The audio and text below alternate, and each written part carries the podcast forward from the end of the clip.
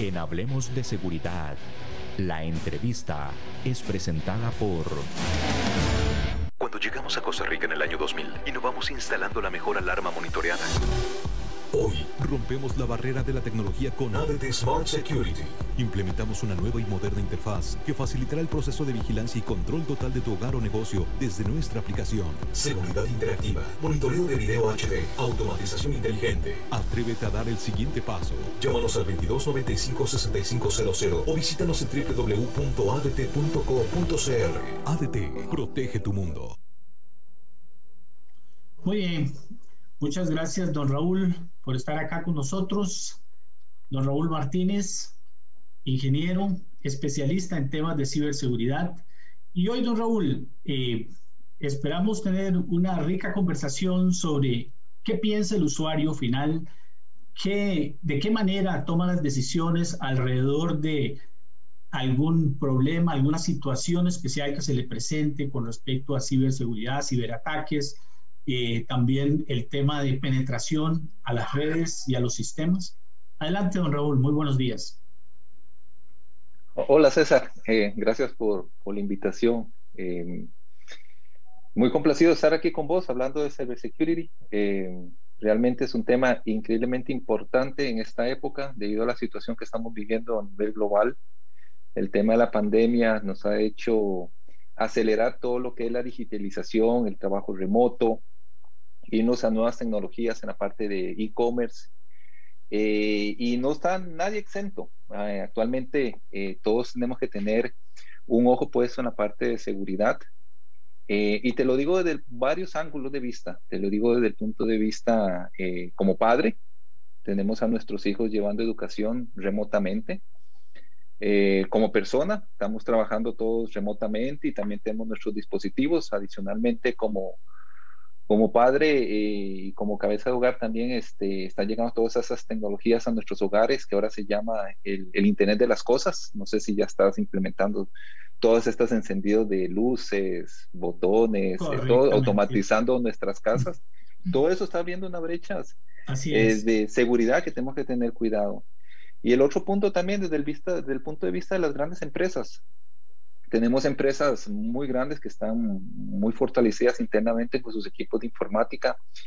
Y también tenemos aquellas empresas que son pequeñas, las famosas pymes, que se vieron en una situación donde tuvieron que acelerar eh, la modernización de sus sistemas. Antes ellos vendían en mostrador y debido a la pandemia tuvieron que empezar a vender por internet, recolectar pagos, ofrecer sus productos y llegaron al e-commerce, pero de una manera muy acelerada, muy, muy acelerada.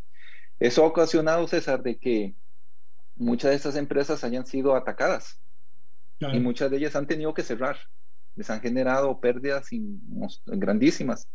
Y no sé si has visto las noticias, te has dado cuenta de los grandes ataques que han sucedido de ransomware, que esto es que te meten un malware, te encriptan la data y estamos hablando de millones de dólares que están pagando las empresas. O sea, empresas de oleoducto, empresas de, de mm, seguros médicos, empresas también de tecnología. El año pasado una famosa empresa de, de, dispositivos de deporte, tuvieron que pagar más de 5 millones de dólares. Hace dos semanas una empresa de oleoductos en Estados Unidos también pagaron más de 5 millones de dólares.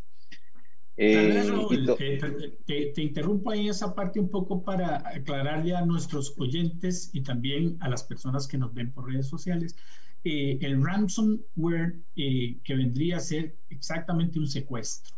Lo mismo que es un secuestro en ransom en, en seguridad, viene a ser un secuestro también en esto. Y para poder liberarlo, Raúl, hay que pagar un importe. De la misma manera que se paga por el ransom o secuestro de una persona física.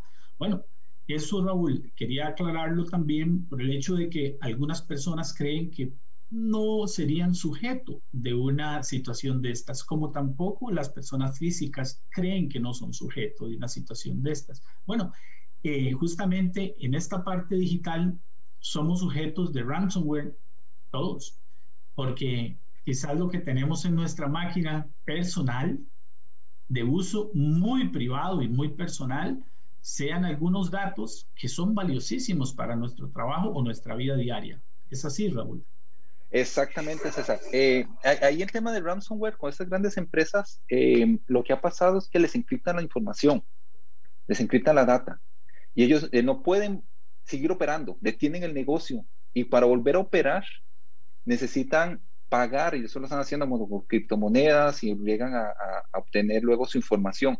Eso no asegura de que el virus o el malware, el el programa malicioso que le pusieron a la organización, eso no asegura que te lo quitaron. Eso no asegura, se recomienda no pagar. Pero hay empresas que llegan a tomar la decisión de pagar debido al gran impacto que les está generando. Y pagan y siguen. En el tema personal, César, usted tiene toda la razón. Eh, hay mucho ataque y es de robo de entidades. Y hay que tener mucho cuidado, mucho, mucho cuidado con las acciones que tomamos. César, si me permites, empezamos desde el punto de vista personal la conferencia. Eh, yo solamente para dar un poco de, tips, eh, digamos el tema de los celulares, eh, todos usamos aplicaciones de chat y pues, mucha gente utiliza redes sociales también y utilizan passwords muy, claves muy débiles, muy, muy débiles. Y por ahí tenemos que empezar. Tenemos que empezar por poner claves robustas, eh, últimamente están eh, los, gente que ataca, que te tratan de ingresar a tu dispositivo, sea para robarte datos o robar tu identidad, eh, se aprovechan de prácticas para averiguar tu clave. Entonces, esa es una clave muy simple. No sé, vamos a hablar que a mí se me ocurre poner una clave de la provincia donde vivo. Yo vivo en Cartago, entonces pongo Cartago. Eso lo, eso lo averiguan, César, en segundos. Pero la idea es empezar a poner claves de mayor longitud, pues la gente le, no le gusta escribir tanto.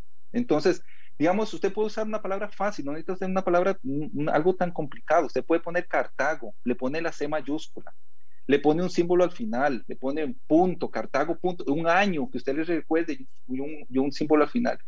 Hay herramientas en Internet que uno entra y pone las claves y él te va a decir cuánto tiempo van a durar. Hay, eh, hay websites, usted lo pone y te lo dice, te duro cinco segundos, tres segundos.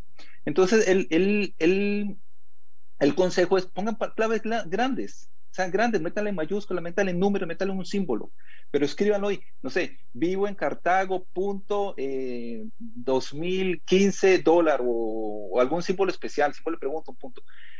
Eso, eso, eso lleva para que la gente no te averigüe en tu password muy fácil. Otro, otra cosa, desde el punto de vista personal, César, es las aplicaciones de chat y de, redes sociales tienen una doble autenticación.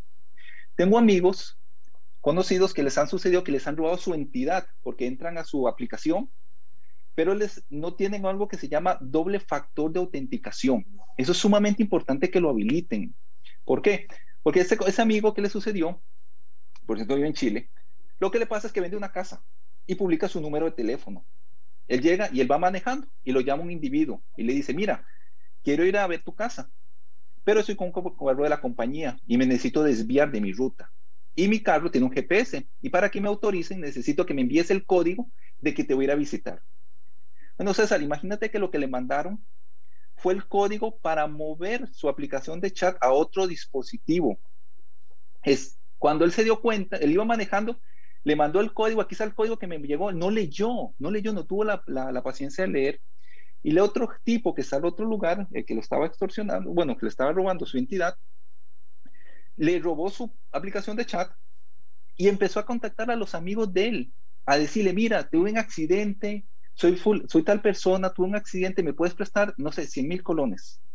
La gente, digamos, César, usted me llama a mí y me dice que necesita 50 mil colones, probablemente te lo voy a dar. Ay, César, es mi amigo, tuya, necesitas un problema, voy a depositárselo. Y así empiezan a robar tu identidad.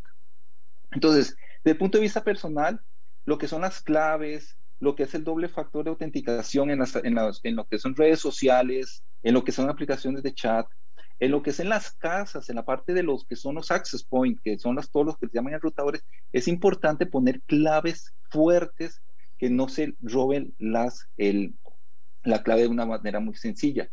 Otro punto, ya para irnos moviéndonos a la parte más de, empresa, es la parte de las actualizaciones, César. Es importantísimo estar actualizando nuestros, nuestros dispositivos. Em, a diario eh, aparecen aplicaciones con mejoras que tenemos que aplicar. A la gente también le da pereza, no sé por qué. Dice, ah, va a durar una hora, 30 minutos, 5 minutos, actualizar una actualización de software en tu, en tu computadora. Eso es sumamente importante que lo hagas. ¿Por qué? Porque estas empresas grandes, dígase Microsoft, Apple, eh, todos ellos encuentran esas vulnerabilidades y las cierran. Y eso genera que tengas mayor seguridad, que no te llegue un malware, te robe tu información o te robe tu identidad, que es importante que lo, que lo tengamos claro. Entonces, ¿cómo te roban todo eso? Hay técnicas que conoces bien, que son la parte que se llama phishing. Phishing es un correo que te envían diciéndote, mira tu, pa, tu clave de, no sé, de tu banco o tu clave de tu pensión se expiró o tu clave de alguna cosa se expiró. Necesitamos que entres y la renueves. Claro, entras, pones tu clave actual y ellos te la toman. Y puede ser tu cuenta bancaria y te empiezan a robar tu dinero. Entonces, hay muchas formas que te pueden llegar a, a, a robar tu identidad también por medio de phishing, por medio de correos, por medio de mensajes SMS, eso se llama es phishing o phishing, algo así. Eh, igual por, por parte de voz. Este, y hay que, tener, hay que tener esa malicia. O sea, no hay que abrir correos de gente que desconocemos. Hay que revisar bien. Muchas veces estos correos traen falta de ortografía, no traen bien el logo de la empresa, no, el remitente de la empresa no es. Entonces no viene tu seguridad de tu, de, el nombre de tu banco. Entonces hay que tener mucho, mucho cuidado en lo que uno está abriendo. Siempre tiene que estar abriendo uno correo de gente conocida. Cuando estés hasta tu banco, vos debes de tener tu link, no debes de entrar por un, por un correo que te llega. Eh, tenemos una promoción, entra por este link y entras ahí y pones tu password o tu, clave y te la están robando, te están robando tu entidad. Entonces hay que tener mucho cuidado. Ahí, yo, yo no quisiera dejar este tema todavía, el del personal, porque eh, lo veo supremamente importante y sobre todo, Raúl, porque ambos sabemos, y lo hemos dicho en este programa varias veces, que el eslabón más débil de toda esta cadena es la persona, es el usuario. Entonces, eh, entendiendo esto a nivel personal, a nivel de usuario personal, también lo entendemos a nivel de usuario empresarial y corporativo. Entonces, eh, sí valdría la pena extendernos un poquito más, Raúl, en el tema de esa doble, ese doble check que hay que dar eh, cuando te, te, piden los sistemas que pongas el, es, esos dos pasos, que lo que hace es una verificación, pero me gustaría escucharlo de vos eh, y que lo entendiéramos todos los oyentes, cómo hacer para que esto sea un proceso sencillo.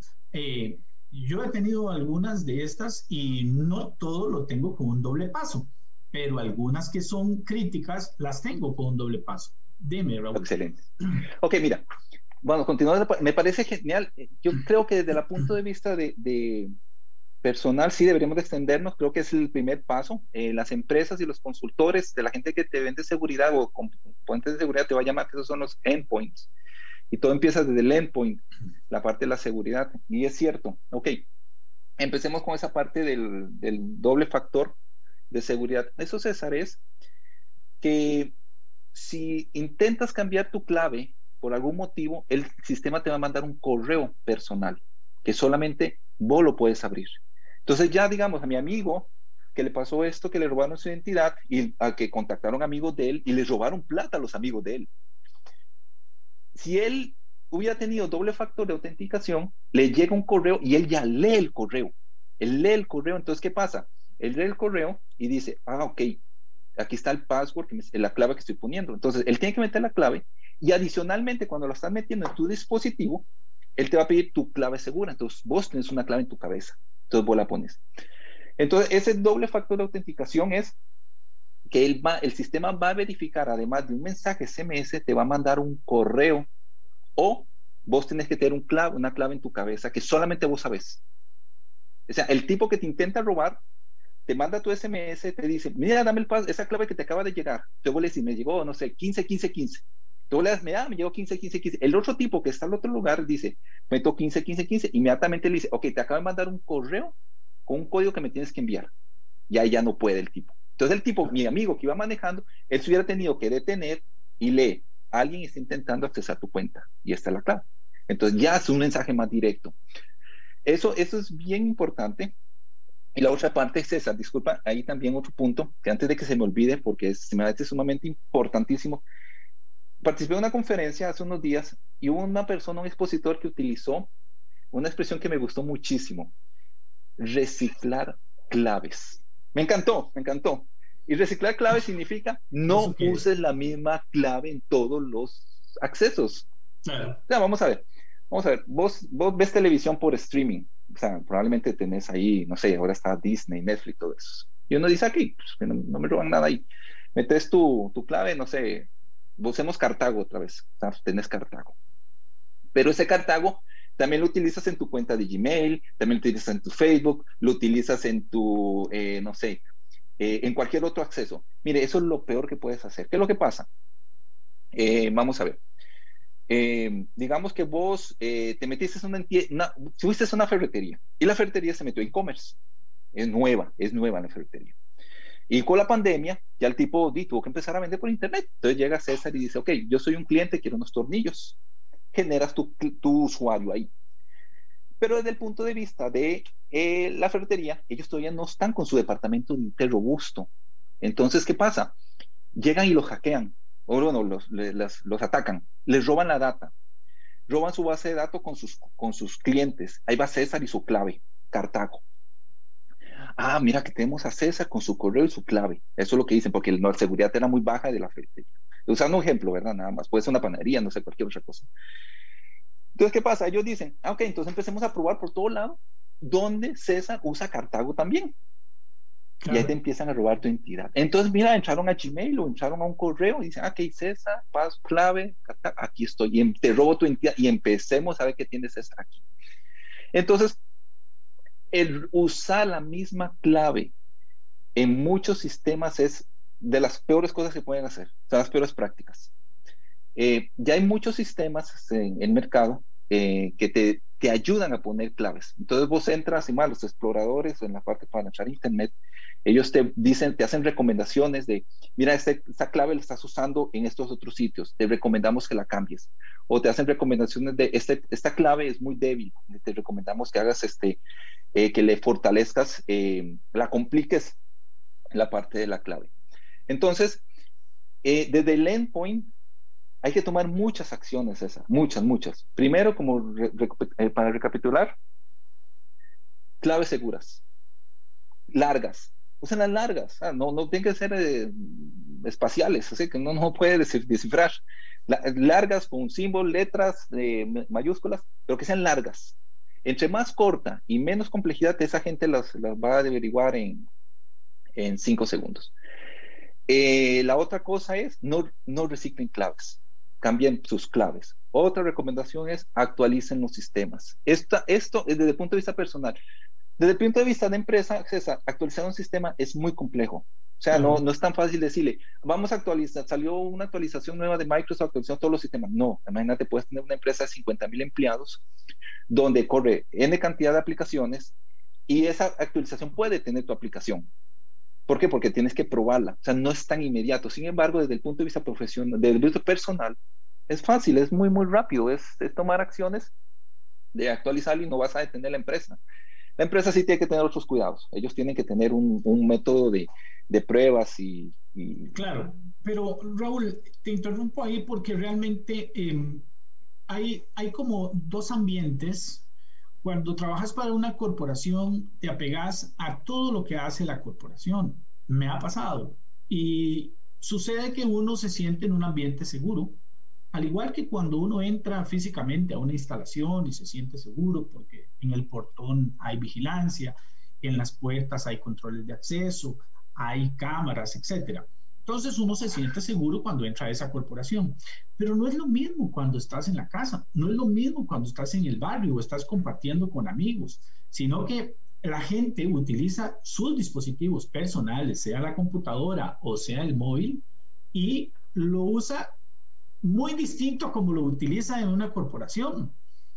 Eh, se entiende muy bien de que es un, es un efecto personal, pero ahí es donde te digo que ese endpoint o esa persona usuaria es justamente ese eslabón primero en la cadena al que hay que educar para que luego llegue con eso a la corporación o tome justamente algunas de las muy buenas enseñanzas del corporativo para su aplicación personal.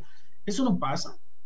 Y la mayoría de gente, la mayoría de personas están siendo afectadas justamente por no tener esas eh, previsiones a la hora de, comportarse ante la red.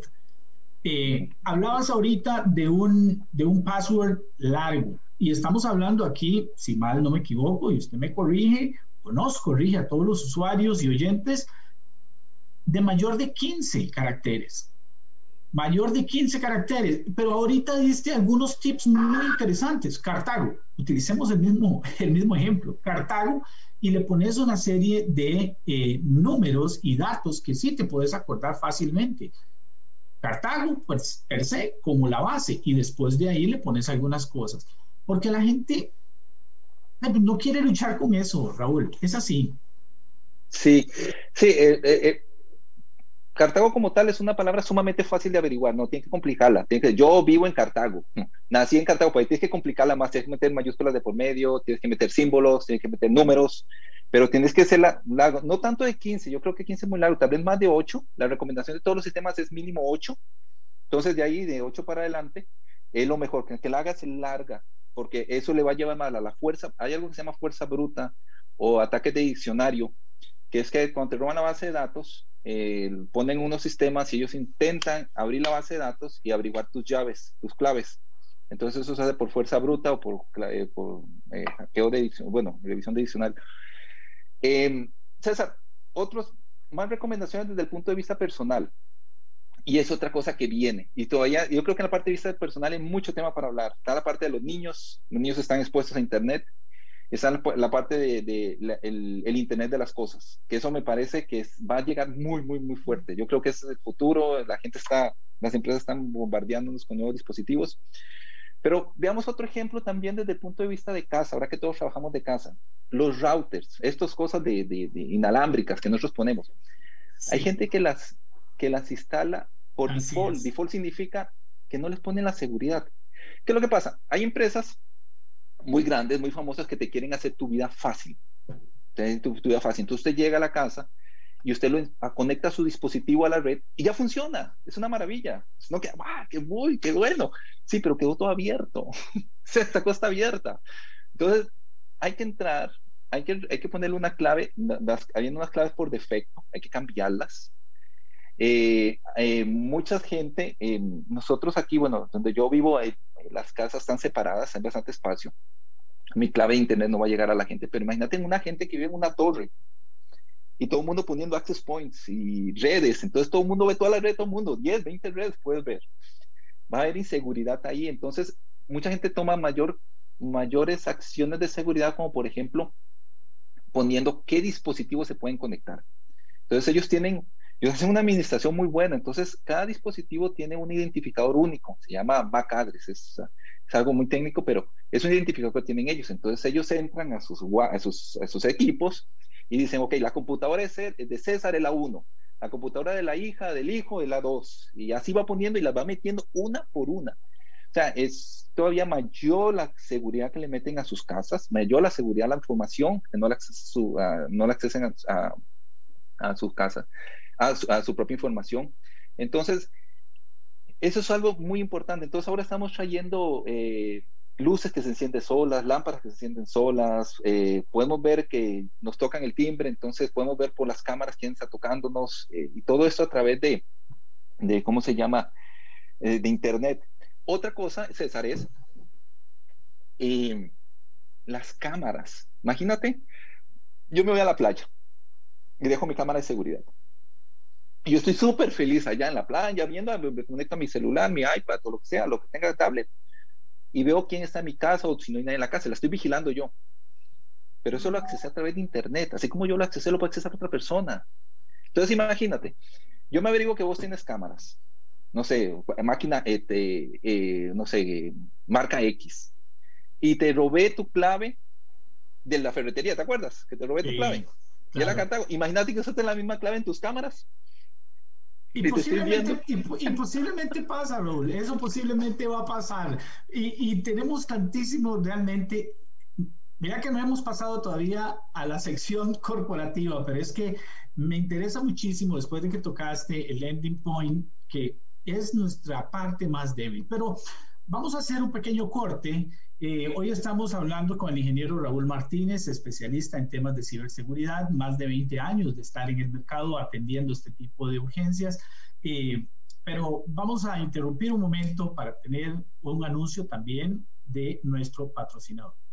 Cuando llegamos a Costa Rica en el año 2000, innovamos instalando la mejor alarma monitoreada Hoy rompemos la barrera de la tecnología con ADT Smart Security.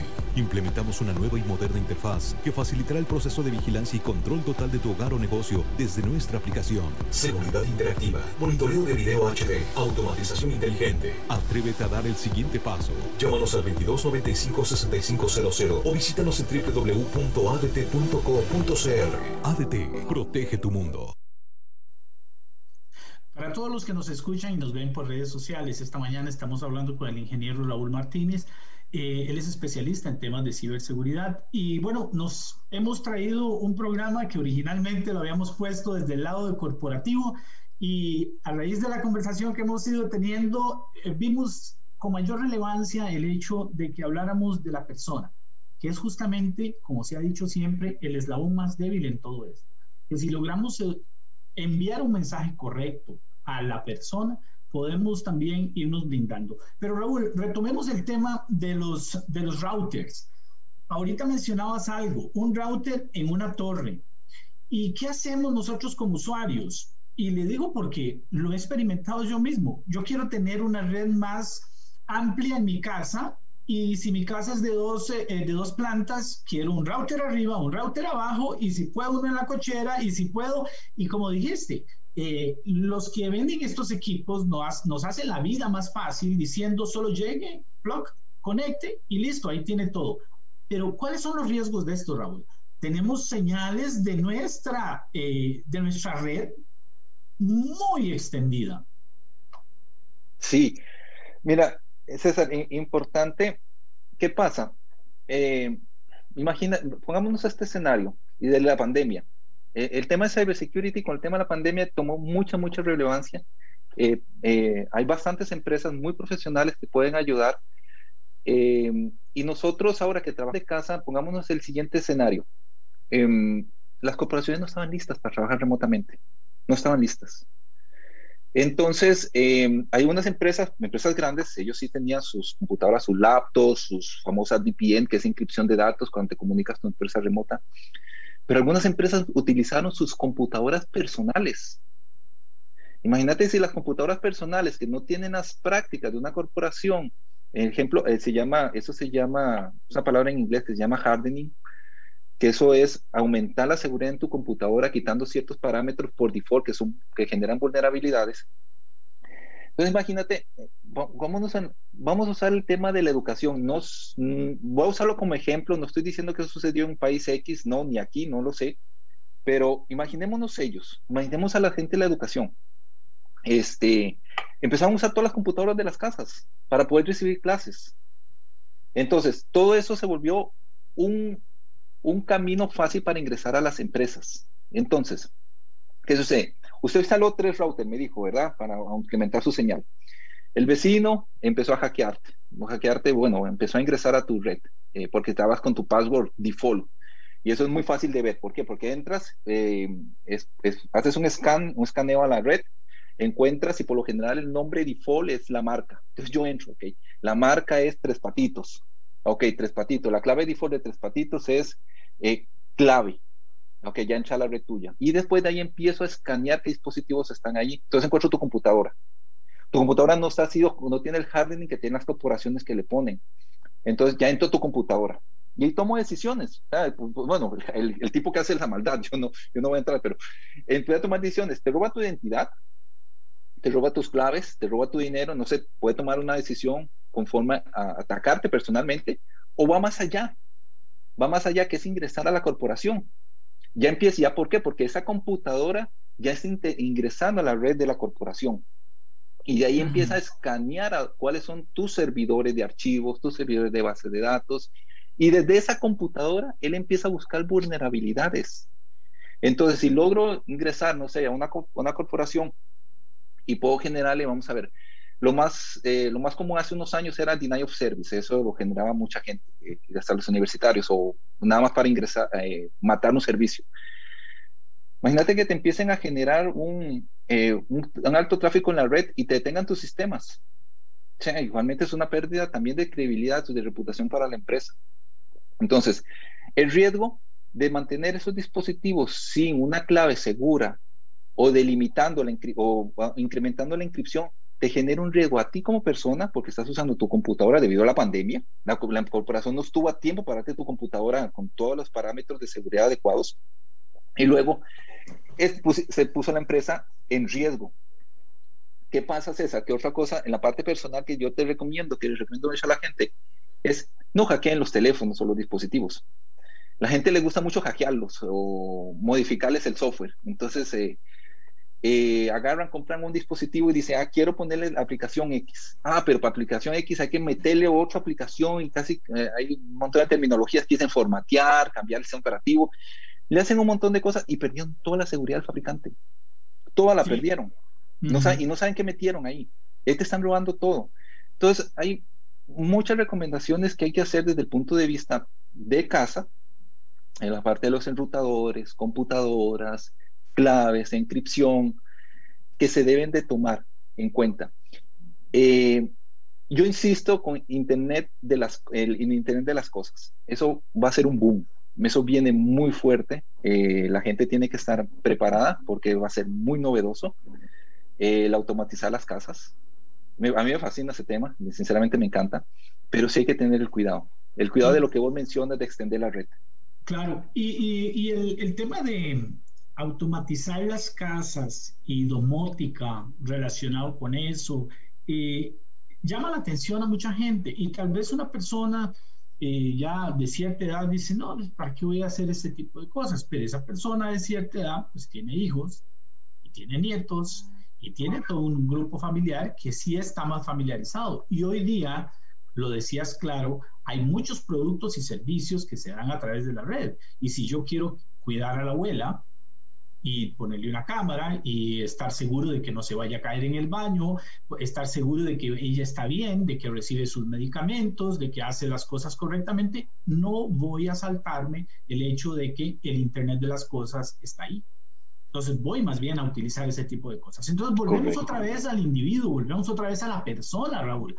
Es ahí donde tenemos que hacer énfasis de cómo cuidarnos desde la casa.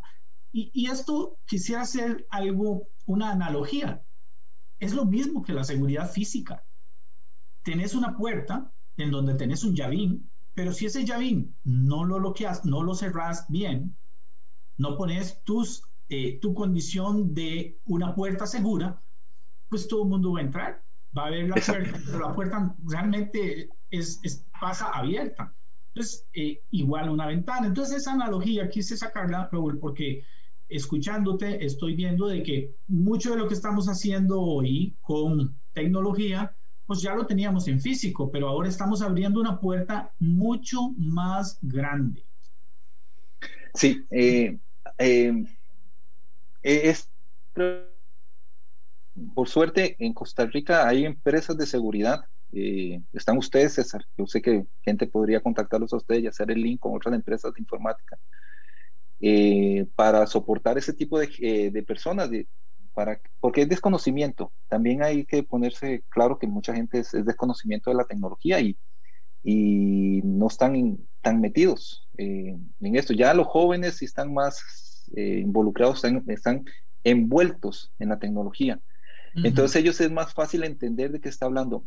Yo, sin embargo, yo tengo hijos, César, eh, yo sí he sido muy cuidadoso con ellas. Eh, los sistemas eh, traen parental control, control de, padres. Eso yo creo que es algo muy importante que la gente implemente.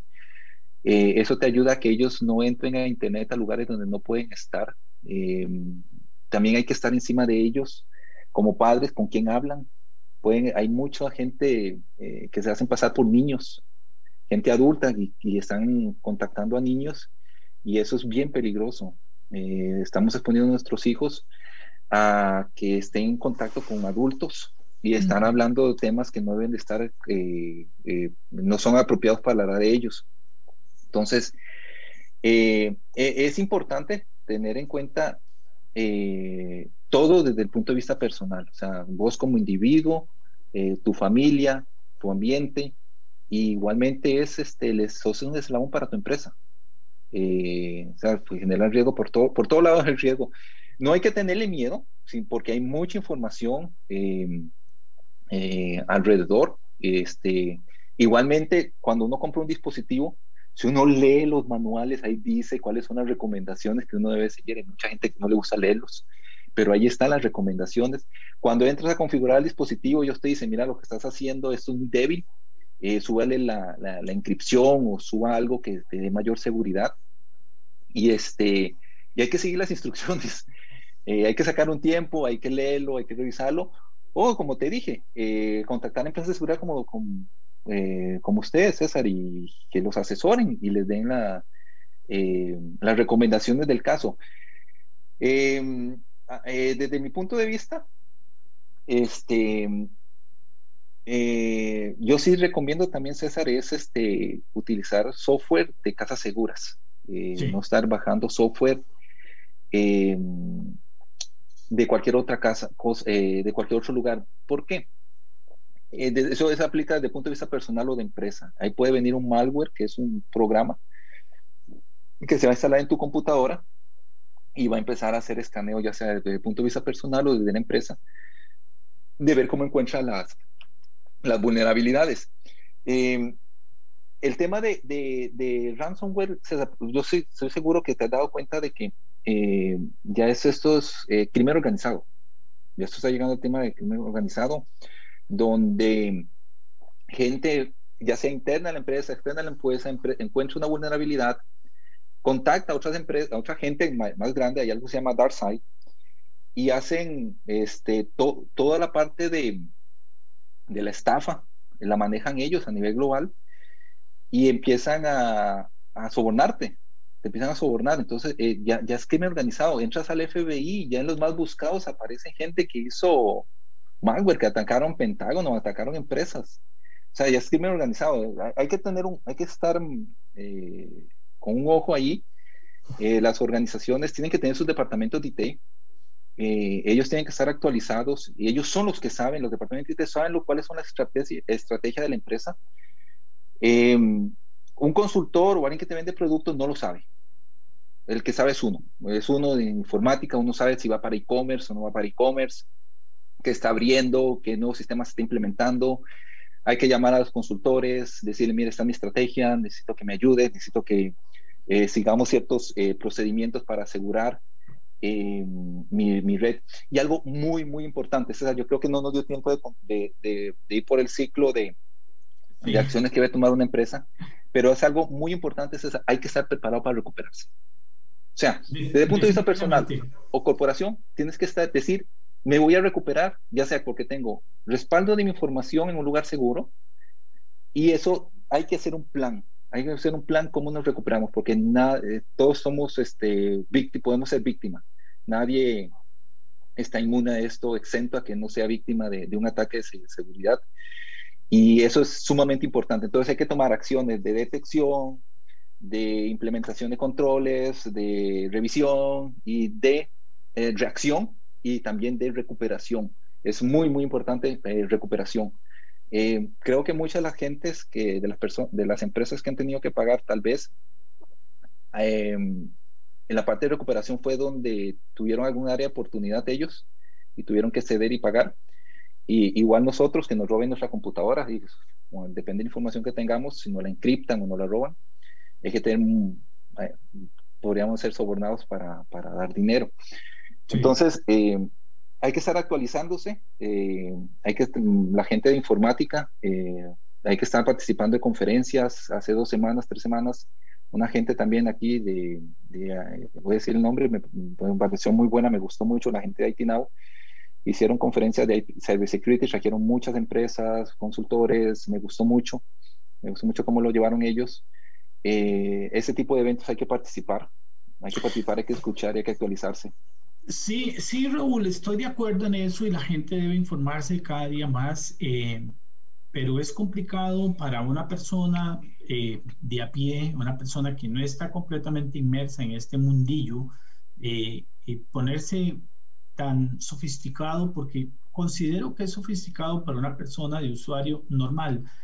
Antes, cuando empezamos esta, esta entrevista, hablamos de justamente cómo la pandemia nos obligó a empezar a comprar de manera en línea, que no se tenía, hacer el pedido de la comida en línea, hacer las compras en línea.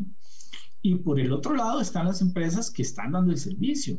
Ya ahora hay una base de datos muy grande de mucha gente que compraba en línea, que, que compra en línea y antes no lo hacían.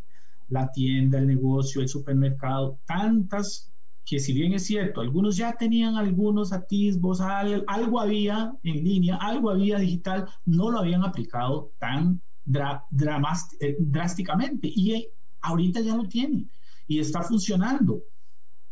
¿Qué pasa? Que realmente, como se hizo en tan poco tiempo, no hubo, no hubo el tiempo suficiente para blindarse y proteger a los clientes y proteger a los proveedores también. Entonces, toda esa información está ahí. Y es donde encontramos justamente, Raúl, eh, que vienen los cibercriminales y se roban, compran o corrompen a la gente para que les den esas bases de datos. Bueno, el usuario final, que somos nosotros, los dueños de los datos, tenemos que tener esa seguridad de que esos datos están siendo bien utilizados o van a ser bien utilizados. ¿Cómo hacemos para que como usuarios finales sepamos, Raúl, de que esos datos van bien, están bien, es, eh, o estamos realmente expuestos siempre cuando nos piden un dato para poder entrar y hacer una transacción? Eh, César, eh, primero que nada, yo recomiendo siempre comprar en lugares reconocidos, en, empresas, este, digamos que, que se mira que han invertido en la parte de, de seguridad. Em, hay muchas de estas empresas, digamos, donde yo me siento más seguro cuando compro, es cuando esa empresa recolecta el dinero por medio de un tercero. Eh, entonces, cuando vas a meter tu validación de tarjeta, te aparece una, otra pantallita, pero ya del banco. Y el banco, vas a seleccionar ahí, por lo general salen dos, tres bancos. Y el banco es el que recolecta esa información de tu tarjeta. Entonces, ¿qué pasa? Un banco es muy seguro. Ellos sí, eh, eh, ellos toman más medidas de seguridad en estos temas. Entonces, yo ahí, no me, ahí me siento más confiado en poner mi tarjeta de crédito y hacer la compra respectiva. Como, eh, como te dije, nadie está exento a, a ser víctima. Y puede pasar a cualquiera, o sea, si em, estoy comprando en algún lugar y no veo esa, ese nivel de seguridad que me pone la inscripción en el browser, otra cosa que deberían de hacer, eh, César, es este, limitar las tarjetas de crédito. Eh, yo tengo una tarjeta de crédito para compras en Internet de bajo monto y, y además de que de bajo monto le tengo seguro. Entonces, si en caso en mi tarjeta de crédito sea robada o mi entidad sea robada, lo que sea, este, tengo un seguro y el monto va a ser bajo. O sea, tengo que salir frente a eso. O sea, no voy a poner mi tarjeta de crédito con todo el monto, la voy a usar en los, en los, en los sites donde yo tengo duda de, de dónde estoy comprando. Entonces, igualmente en Internet, eh, cuando compro, mando a traer cosas también, solo empresas grandes de seguridad que sean reconocidas voy a comprar. Igualmente, César, repito, traten siempre de escribir el, la dirección de la empresa directamente o tener un favorito en su browser. No lo abran desde correos, no abran desde correos, no abran de SMS. No, en, eso es, ese es el primer paso. O sea, si le llega un, un mensaje por, por SMS o te llega un correo, no le den clic al link. Vayan ustedes, ok, es una oferta de un banco, es una oferta de una tienda X, entren a la tienda, revisen a ver si realmente existe la tienda. Eh, no den claves personales, ¿no? Eh, los bancos pasan mandando mucho mensaje de eso, eh, que nunca ellos piden información personal. Tienen que evitar la información personal. Entonces, las empresas están haciendo, que venden servicios, ellos hacen, en cierto nivel, hacen su labor social de informar a la gente de cuáles son las medidas que tienen que tener. pero uno también como persona tiene que tener cuidado de no estar comprando en un lugar que uno mismo lo ve que, que su seguridad es baja.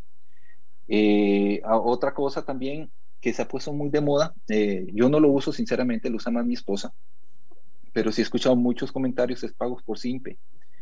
Y eso parece de que sí trae mayor seguridad, no, no queda, no queda eh, registrado en una base de datos el tu pago. Entonces, esa es otra forma de pago también que están usando.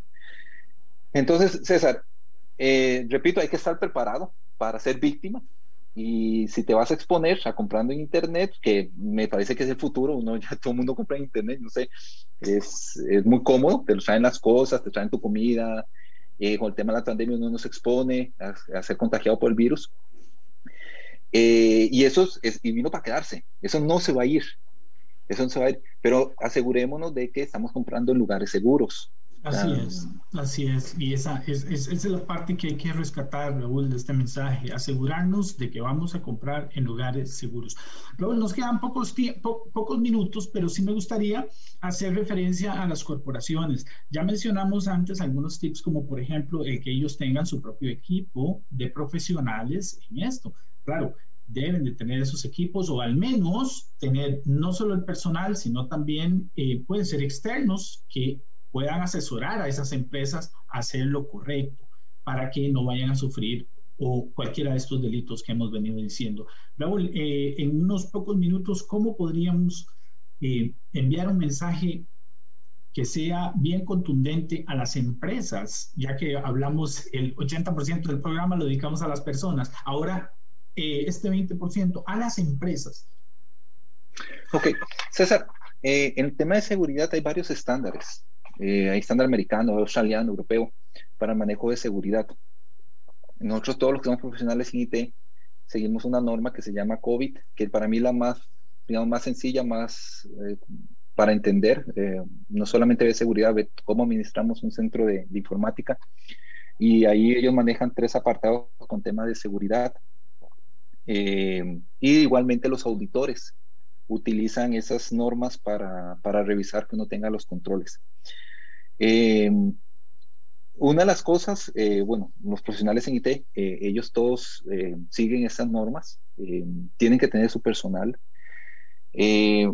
una de las cosas importantes, César, es que uno es el que conoce la empresa, uno sabe lo que sea, uno trae un consultor y ellos te van a ayudar en temas de seguridad, pero ellos no conocen tu empresa. Uno tiene que darles información de qué, hacia dónde uno va. igualmente, eh, uno tiene que tener conocimiento de qué te están vendiendo. A muchas veces llegan vendedores de producto o, de consultoría o ambos. Entonces, a veces em, tu negocio tiene una fábrica y vos tenés que ponerle tal vez una segregación a esa fábrica. Y hay otras empresas que no lo requieren o tienes una salida a internet. Digamos, nuestra empresa eh, no tiene salida a internet, nosotros tenemos tercerizado. Entonces, todos nosotros verificamos empresa tercerizada que tiene nuestros productos por internet. Eh, ellos, este, que cumplan con la seguridad, pero digamos, en mi caso, en nuestro caso, nosotros casi no tenemos nada de, de ventas por internet, bueno, lo tenemos tercerizado. Entonces, nosotros no requerimos poner firewall o DMZ, cosas muy técnicas, eh, porque no lo requerimos. Ahora, para no desviarme a la parte muy técnica, César, lo que te quiero decir es, ok, primero, hay normas que hay que seguir. Eh, por suerte, como te digo, hay auditorías internas, pero lo que hay que primero hacer, eh, César, es hacer un registro de riesgos, es revisar dónde podríamos ser vulnerables. Ok, tengo salida a Internet, tengo ventas por Internet, eh, tengo endpoints remotos. Entonces, toda esa lista de posibles riesgos hay que mapearlos. ¿Ok? Ahora, todos esos riesgos hay que categorizarlos, viendo cuál va a ser la probabilidad y el impacto para tu empresa. Ok, ok, si la probabilidad es alta, impacto alto, ya sabes dónde está, dónde debes de poner el dinero, ¿verdad? Y tu esfuerzo. Entonces, ahí los seleccionas y generas planes de acción. Ok, esos planes de acción los tienes que implementar. Ok, no es que lo, y, lo, y lo, de, y lo pones funcionando, pero eso requiere una prueba. Usemos el ejemplo siempre de que tenemos una, una, una plataforma e-commerce. Entonces, ya vi que eh, mi riesgo está ahí, la probabilidad es alta por todos los cyber, eh, cyberataques que están sucediendo actualmente, mi impacto sería muy grande porque me puede botar mi reputación y me puede robar mis, mi lista de clientes. Después implemento, pongo mi firewall, pongo varios sistemas que mis, mis, proveedores me podrían recomendar, los implemento. Ahora, no nada más no lo vas a poner ahí, tienes que ir a probar que eso funcione. Entonces, tienes que hacer pruebas. Hay algo que se llama ethical hacking, que son penetration tests, que uno contrata empresas y ellos te revisan de que estés seguro. Eh, esos son, creo que son de sombrero blanco, son un hacker de sombrero blanco, se llaman. Entonces, uno lo llama y ellos te, te, ayudan. Entonces ya asesor, eh, revisas que tu, que, que, que tu plataforma de seguridad en e-commerce sea, sea relevante. En e-commerce es mucho lo que hay que revisar. Hay bases de datos, hay sistemas, sistemas operativos, acceso físico, muchas cosas. Ok, auto, revisas eso. Luego, imagínate que hay un cambio también. Entonces, ¿cómo autorizas esos cambios en el e-commerce? Ah, pues, no sé, eh, el proveedor dijo que salió un nuevo parche o algo nuevo, entonces tienes que implementarlo. ¿Cómo lo pruebas? ¿Cómo lo pasas a productivo? Eso tienes que también, ¿con quién autoriza eso? Luego tienes que estar monitoreando de que lo que implementaste está sirviendo, porque este, tienes que estarlo revisando constantemente. Y luego es un ciclo, porque luego tienes que volver a hacer el assessment, porque las empresas no son estáticas. Las empresas siempre están cambiando. Entonces, es muy importante estar haciendo este ciclo constantemente dentro de las empresas. así eh, es, así es. Raúl, este, por cuestiones de tiempo, eh, pues vamos a tener que hacer otro programa porque yo de todas formas anoté algunas cosas por acá que quisiera que tocáramos luego y es el control parental. Eh, eso es algo que debemos de tocarlo en un próximo programa, Raúl, porque las familias deben también entender qué es el control parental, cómo aplicarlo, en dónde aplicarlo, porque es la salud para las familias. Raúl, muchísimas gracias por tu presentación y tu participación esta mañana en el programa eh, y hacemos pues una invitación definitivamente a que estés en el programa nuevamente. Gracias. Gracias, César. Un placer volverte a ver y hablar. Chao. Gracias. Bueno, y, escuchen nuestro próximo programa. Asociación Costarricense de Empresas de Seguridad y Afines presentó Hablemos de Seguridad. Hablemos de Seguridad. Hablemos de Seguridad. Con ACES.